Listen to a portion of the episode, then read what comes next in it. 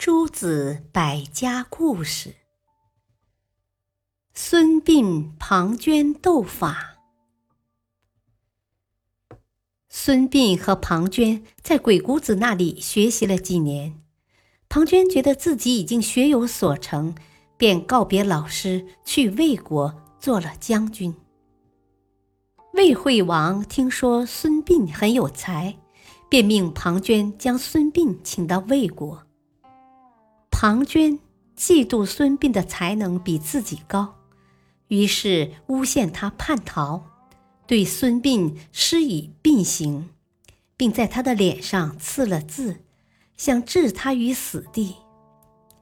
孙膑为了保命脱身，便披头散发，装疯卖傻，终于骗过了庞涓。从此，孙膑以残废之躯流落于街头。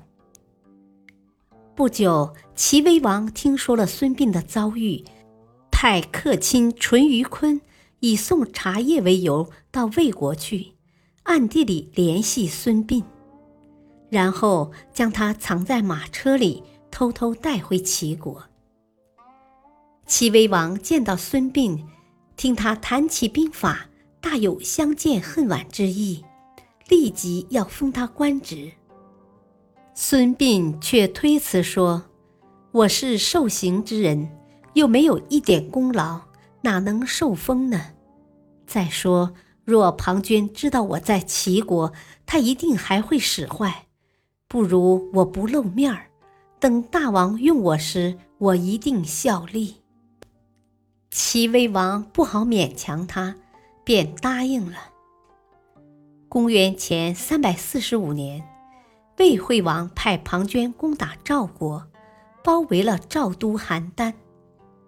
赵王急忙派人到齐国求救，齐威王任命田忌为主将，孙膑为军师，带兵八万去救援赵国。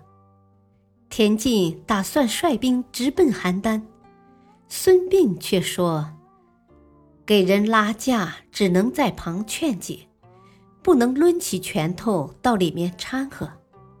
现在魏国出兵攻打赵国，国内防务空虚，我们不如率兵攻打魏都大梁，迫使远在异地的魏军回师自救。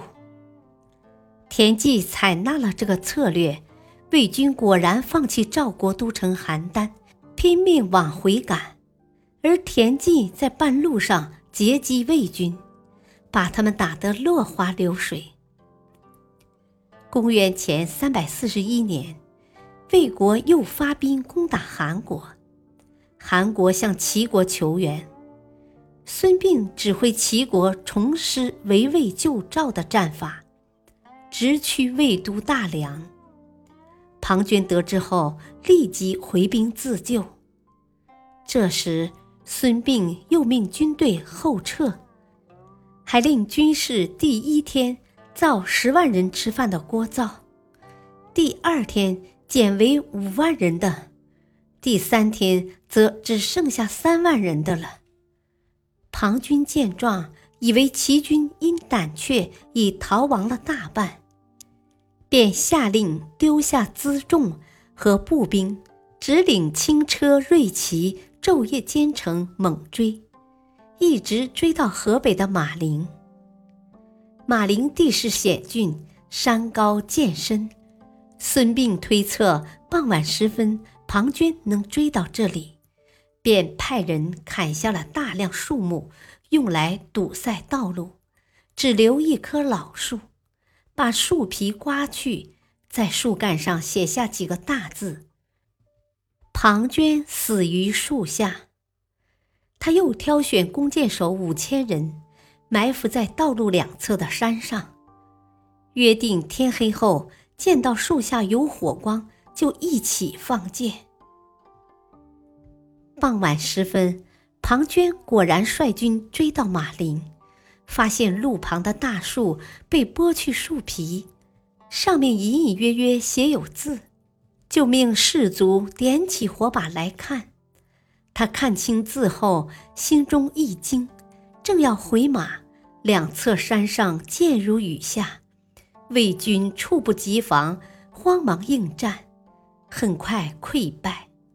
庞涓中箭，最后羞愧自杀。马陵一战，齐军大获全胜，齐威王大喜，要重重的封赏孙膑。孙膑却推辞了，他把自己写的《孙膑兵法》献给齐威王，然后便辞官隐居了。感谢收听，下期播讲吴起杀妻。敬请收听，再会。